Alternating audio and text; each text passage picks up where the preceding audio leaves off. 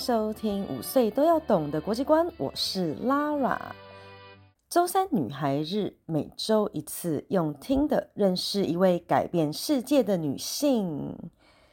哇，这一周呢，Lara 在台湾，然后刚刚跟好多好多线上的小朋友们见面啊，内心真的好开心哦。因为呢，过去这一年多来都是透过电脑的荧幕看到每一位可爱的小朋友们，然后等到见到本人的时候，就会觉得啊，怎么这么娇小，太 cute 了，每一个都很想要去捏一下脸，但是不行，我知道，因为大家都大了，不是小 baby 会愿意让我捏脸的，但是我真的真的超级开心的。那也希望呢，以后可以更常的跟大家呢，就是 face to face 实体的见面。好，那来弥补一下，也很抱歉哦，这周的周三女孩日变周四女孩日，delay 了一天，今天会好好的来补偿一下喽。今天我们要介绍的这一位女性呢，跟你们说，在我找资料的过程当中，我真的是不吃的笑了好几次，而且是很。就是一种会心一笑的那种感觉，为什么呢？听下去你就知道了。如果你有在、嗯、follow 我们的周三女孩日，可能会记得就在上次，嗯，上上周了，我们介绍了一位叫做 Harriet Beecher。Harriet Beecher 是谁呢？他写的那本书引起了南北战争，还记得是哪本书吗？呀、汤姆叔叔的小屋，对，这本书呢，是 Harriet Beecher 呢在搬到美国的辛辛那提市之后写的。我现在对辛辛那提市呢非常的觉得可爱这个字，辛辛那提。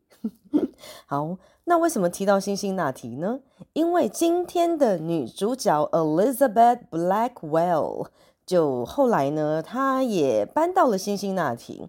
那在这个地方呢，还记得吗？他们为什么会搬家呢？因为这个州它是在南边跟北边的，类似像比较是交界的州。这里呢，一跨过河过来呢，一边是不可以蓄奴的，另外一边呢是蓄奴的。所以许多不同意蓄奴的人就会搬到辛辛那提来。那 Blackwell 他一家人呢，也都是很反对黑奴制的，甚至于除此之外，他们两个人 Elizabeth Blackwell 跟 Harriet Beecher 呢，他们后来还成为好朋友哦。虽然都是在不同的领域上面，但是他们两个人都在这个地点开始，然后也算是同一个时代，作为好邻居，两位杰出的女性呢。在自己的领域上很努力的为女性的权益发声，为人人平等而奋斗，这样子的缘分跟情谊啊，是不是很令人感动呢？Elizabeth Blackwell，她出生在英国，后来全家人都搬到美国的纽约。爸爸呢，有一间糖厂，因为他们信仰的宗教派别啊，他们是很坚信上帝面前人人平等。所以他们对于这个奴隶制一直有很大的反感。在那个年代，制糖的原料都是从中美洲的加勒比海来的。无论是在原料的产地，或是在糖厂的后面的加工的过程，多数都使用黑人奴隶。虽然当时在英国已经没有这个，已经废除了奴隶制度，可是在美国呢，还是一直持续着。那想当然尔喽，就是在整个社会的氛围，工厂里面呢，对待这些黑奴的态度其实是很差的。纽约的工厂在一次的大火之后被全数烧光了，那这也算是一个 悲剧，但是也算是一个契机。对于这个家庭来说，Elizabeth 的爸爸呢，后来就因为这样子举家搬到了没有奴隶制的辛辛那提，在那边重启炉灶。他们一家的生活啊，在这个之前其实都过得很不错。那爸爸有工厂，有好的收入，而且他们非常的重视教育哦。呃，他们家里面有九个兄弟姐妹，那爸爸跟妈妈呢都非常的坚持，无论是男孩跟女孩都是平等的，他们都一样要受到最好的教育。像这样子的观念呢、在当时候的社会氛围是非常少见的。两百多年前，无论是欧洲还是美洲，女孩子们还是都应该要乖乖的在家里面做家务，不能受教育的。但是 Elizabeth 的爸爸呢，不但反其道而行，而且啊，还做得特别的彻底。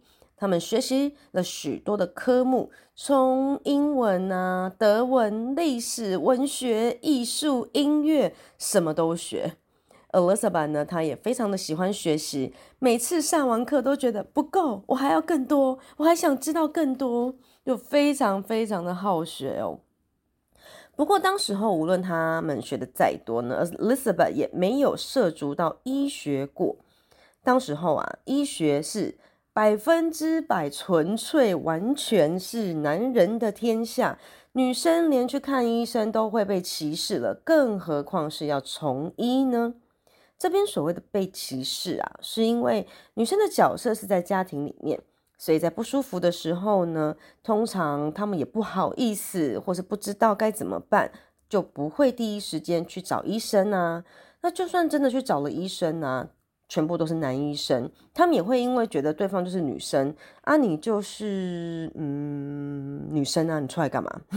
就是有这种感觉，那就某种程度的呢，会自动降级为不重要的病患。这实在是很莫名其妙，对不对？对我们来说，对对，两百年后的 现代人来说，这简直是嗯。但是大家要知道，在两百年前，当所有的人的想法都是这样的时候，这个就是当时候的社会氛围喽。Elizabeth Blackwell 的好日子啊，真的过得没有很久，可能就只有在青少年的时候吧。自从搬到了辛辛那提之后啊，他爸爸的身体呢就变得不好。那没有多久呢，就因病去世了。所以失去了经济依靠的一家人呢，就靠着他呢开了一间像类似 像私塾啦，或是就是比较很小的 private school 这样子来收一些小学生，然后他就教书来养家人。嗯，直到后来有一次。Elizabeth Blackwell，她认识的一位女性长辈，因为长期的被病痛折磨，那 Elizabeth 有时候都会去探望她，然后会去跟她说说话，然后念念诗给她听。那对方呢，在一次的时候就说了一句话，就很感叹的说：“哎呀，如果当初啊，帮我看病的是一位女性的医生，也许她会看得比较仔细。”那我的病啊，也就不会拖到今天，到现在呢还不明不白的，真是的。你那么喜欢学习，哎呀，你怎么不去学医呢？也许你可以成为一个很善解人意的女医生啊。诶，没有想到哦，就是这样子，算是无心的一段话，却影响了 Elizabeth Blackwell 接下来的一生。从此，他就走到了人生的另外一条道路上了。老妇人的话在 Elizabeth 的心中发酵。对呀，为什么我不去学医呢？此后呢，Elizabeth Blackwell 就开始想办法找老师，开始了学习医学的这条路。两年后，Elizabeth Blackwell 陆续的申请了十六所大学，包含我们现在熟悉的哈佛。耶鲁、宾州大学等等，但是都被拒绝了，因为当时候根本没有任何女生是念医学系，所以这些大学给的理由不外乎就是，嗯，没有潜力哦，我们不开先例哦，或者是医生是一个很复杂辛苦的工作，不适合女生，这样子的理由诶。嗯，最后呢，在人家的建议之下，Elizabeth Blackwell 申请到了一所比较小的日内瓦医学院。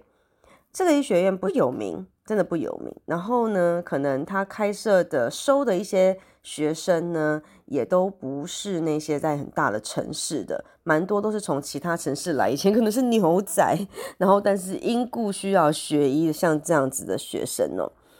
那 Elizabeth Blackwell 能够被录取，其实整个过程就是非常的神奇。校长本身其实是超反对女生念医学院这件事情的，但是你知道吗？申请大学，好的大学都是需要有推荐信。那之前 Elizabeth 她不是开始自己学医吗？那她有去有得到了一个很有名医生的协助。那这位很有名的医生呢，就帮他写了推荐信。那这个校长呢，就不想要得罪这位很有名的医生，他就不好意思呢，公开的直接拒绝 Elizabeth 的申请入学。于是他就干脆甩锅，把这个重责大任呢交给了当时候日内瓦医学院的学生会，让学生会去表决。那校长呢，他内心就偷偷的觉得，哎呀，绝对不会有人同意的啦。那但是坏人呢，不要我来做，让别人去做好了。不过呢，诶，这位校长的如意算盘呢，可能打错了。当时候的学生会们啊。本来就不太喜欢这个校长，那校长这一招呢，一出下来呢，学生们就觉得，哎，你的校长很没有 guts 哎，于是他们就很故意哦，就全数无意义的通过，让 Elizabeth Blackwell 进入他们的医学院来学习。当校长知道了这样子的结果的时候，他超级错愕的，但是呢，表面上他也不好意思反悔了。就这样，Elizabeth Blackwell 进入了日内瓦医学院就读。但是，即使呢进到了医学院了，日子也没有比较好过，那只是第一关而已。他在里面呢，还是受到了强烈的排挤。所有的男性同学们都觉得，哎，拜托，一个女生呢，怎么可能啊？我们要学这些骨头血液解剖，哎。而且他们本来也就只是为了要报复校长，才同意让 Elizabeth 进来的啊，甚至于连老师们都不想要好好的教 Elizabeth。不过呢，他也并没有因此而放弃。我真的觉得他实在是太厉害了。Elizabeth Blackwell 觉得，拜托，我好不容易过关斩将，进入到了医学院，我才不管你们怎么想呢，我就是要学我要的。于是他便花比人家更多的时间跟精神，每天上课都是最早到最晚走。最终呢，他的态度跟优异的成绩，让所有的人对他刮目相看，甚至于呢都愿意帮助他。Elizabeth Blackwell 用第一名的成绩毕业，而后来呢，他又继续到了英国去学医。有趣的是啊，即使他是第一名毕业，在几年之后。Elizabeth Blackwell 的妹妹 Emily，她也想要报考日内瓦学院，却又再次给校长拒绝了。这次校长呢，就直接拒绝，他已经不敢再交给学生投票了。不过这个校长真的很坚持，诶诶，话说到这里，大家可能都有听过南丁格尔，对吗？就是那一位在克里米亚战争的前线照顾士兵，后来成立了第一所护理学校的天使护士 Elizabeth Blackwell 跟南丁格尔呢，他们后来呢也变成了朋友。不过因为两个人的想法其实是不太一样的，就各自朝着自己的理想发展了。Elizabeth Blackwell 认为男女应该是完全平等的。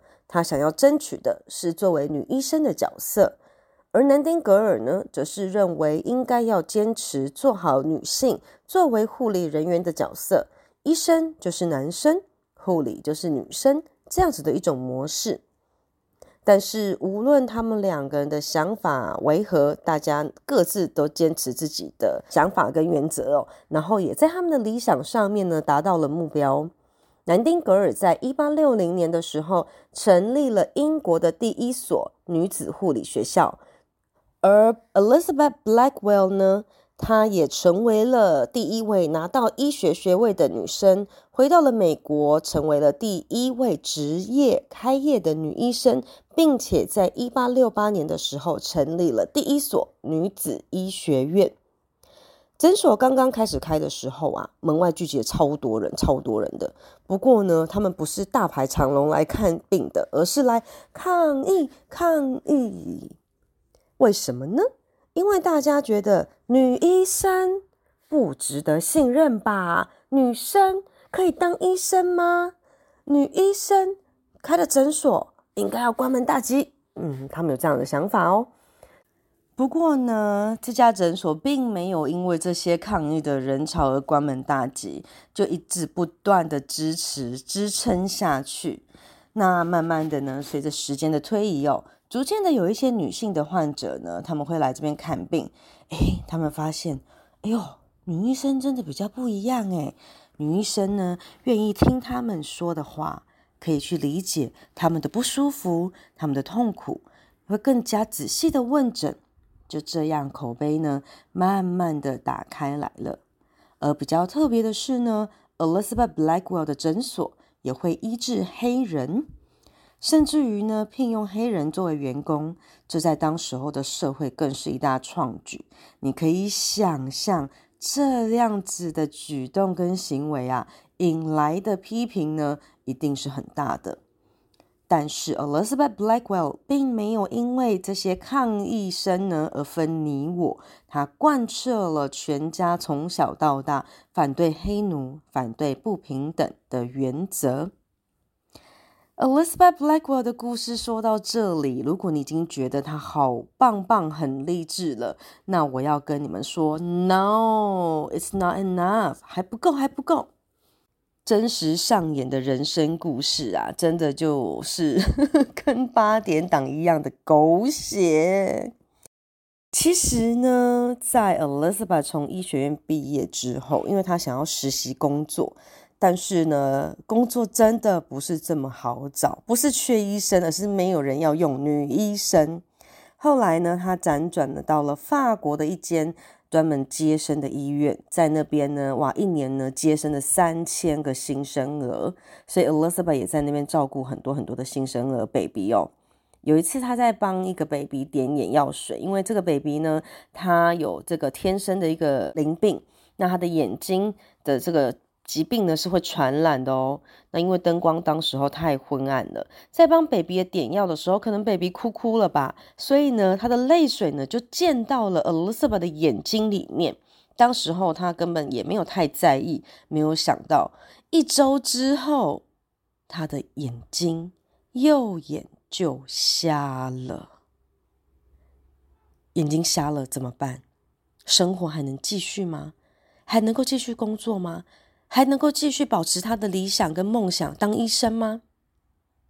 不是能不能的问题，是必须要。真实的人生不是童话故事，不可能有那种啊，好棒哦，一天隔天就振作起来的泡泡剧情。Elizabeth 呢，她花了好长一阵子的时间呢，都把自己关在房间当中，又哭又闹，大声尖叫，崩溃啊！怎么会这样呢？我想要做的事情这么多，我这么的努力，我过去这么多年来没有一天敢放松、敢松懈。为什么上天要这样对我？为什么我这么倒霉？为什么我照顾别人，我自己还要受伤？为什么会让我失去了一只眼睛呢？这太难了吧！我到底该怎么办呢？这些悲痛、这些愤恨的情绪，它就是存在的。但是呢，永远把自己关起来，悲伤、痛苦、怨恨，对他的人生是没有帮助的。他也很清楚跟意识到这一点。于是，在发泄完情绪之后，他日子还是要继续过下去嘛。门打开来，迎接明天。在这个之后呢，他曾经说了一段话，我想在这边也截取跟大家分享：人生是不断往前的一条路。留在悲剧的情节中太久，才是真正的悲剧。无助的时候，我才能够体会那更高的呼召，给了我最大的力量。自哀自怜不过是水里冒出的泡泡声，而我不会再让那种泡泡声影响我了。在失明之后，Elizabeth Blackwell 还是决定继续自己本来的计划哦，在法国找到了另外一位名医呢，拜师学习。三年之后，他回到了美国纽约开业。诶，之前我们刚刚有提到哦，开了诊所不代表一切就顺利喽。在没有病人上门的初期呢，Elizabeth 就会自己呢外出义诊，甚至于开始去演讲，推广许多跟女性卫教相关的观念。一场又一场的演讲，在台上的他虽然只有一只眼睛，但是他那种精神抖擞、积极正面的精神呢，最终感染到了许多的人。而后来呢，他也把这一场又一场的演讲内容集结成书。直到了他的晚年，Elizabeth Blackwell 终于体会到了一件事情：如果他的双眼完好，像一般人一样，也许他会成为一个杰出的，甚至第一位女性外科手术医生。但正是因为呢，失去了一只眼睛的际遇。而让他辗转开始去做演讲，开始去推广卫教，成为了一位医学教育家。在治病之外呢，他更多的时间在推广医学观念，也因此能够影响了更多更多的人。在这集的 Podcast 开头，Laura 有说到，在我找资料的过程当中呢，好几次嘴角露出了微笑。因为呢，除了在一开始我们有提到的，他搬到了辛辛那提，跟写《汤姆叔叔的小屋》作者 Harriet Beecher 变成了好朋友之外，Elizabeth 在英国学习的时候呢，也结交了拜伦夫人，而后拜伦夫人便成为了支持他开诊所的主要赞助者。而谁是拜伦夫人呢？还记得第一个找到电脑程式语言的阿达？Lovelace 艾达勒弗雷斯吗？诶，我们有介绍过哦。拜伦夫人呢，就是 Lovelace 他的母亲。加上中间，我们还有提到护理第一人南丁格尔，以及 Elizabeth Blackwell 的两个兄弟，他们也分别娶了两位争取女权的先锋，一位是 Antoinette Brown Blackwell。她是第一位的女性宗教部长，另一位 Lucy Stone 则是第一位在麻州，就是 Massachusetts 取得大学学位的女性，啊、也是一位非常出色的演说家、废奴主义者以及争取女性参政的社会活动家。就是看到了这么多人，然后他们其实，在某种程度上都是连结在一起的这种感受。让我想到了中国的古代呢，有一句话叫做“近朱者赤，近墨者黑”。也许不是这么百分之百的能够去说明我今天想要讲的这件事情哦，但我觉得它还是有一定的道理。当身边的人跟你有相近的价值观的时候，或是他是可以让你变得更好、鼓励跟刺激你的时候，我们的想法跟思绪自然而然的会觉得，哎，好像我找到了有志一同这样子的人哦，你就会比较愿意前进。但是如果身边都没有这样子的人，然后只有你一个人呢，有这样比较前卫的想法，或是比较不一样的想法，你就会觉得，哎，我是不是有问题呀？因为其他的人就会浇你冷水，有没有？所以你本来很想要进步，但是你会觉得很孤单，甚至你就会开始自我怀疑：说我这样对吗？对吗？所以志同道合 真的很重要。也许在小学啊、国中的时候，其实我们交朋友真的不会想太多嘛，就是很单纯的。也许他就坐我隔壁，然后跟我就不会吵架，这样的人就可以当我的好朋友。但是随着时间，跟年纪越长越大，你从高中应该就会开始有一点点的感觉了，然后甚至于到了大学，就会很明显的哦，你会想要跟真的聊得来，然后有相关或是类似兴趣的人当朋友。我觉得 Laura 从小到大一直都有很多很好的朋友，在不同的年纪，甚至于好像是昨天吧，我一个朋友就说：“啊，你就是朋友养大的，就是。”真的，交朋友呢是一件非常非常重要的事情哦。那你身边的人，他们可以给你什么样子的影响？他们给你的感觉是舒服的，可以感觉诶，跟这样子的人交流会让你觉得人生是可以一直不断进步的。这是一件非常需要我们去正视的问题。今天的周三女孩日呢，我觉得好长哦，几乎是两集的时间了，所以也算是小小的弥补了一下上周的缺席啦。希望你们会喜欢。五岁都要懂的国际观周三女孩日。嗯，我会把我们的内容、文字以及相关的补充呢，放在 Lara 的粉砖上面，所以也非常欢迎大家去搜寻我的粉砖。粉砖的名称叫做 Lara 的多语绘本世界，英、俄、日、德这四个国家，没错。Lara 的多语绘本世界，英、俄、日、德。那希望大家呢也可以追踪我的粉专，可以看到更多的内容。那 Podcast 的部分呢，大家就可以在呃任何的 Podcast 的平台上面去搜寻“五岁都要懂的国际观”，就可以找到我喽。五岁都要懂的国际观，我们下周空中见，See you，bye。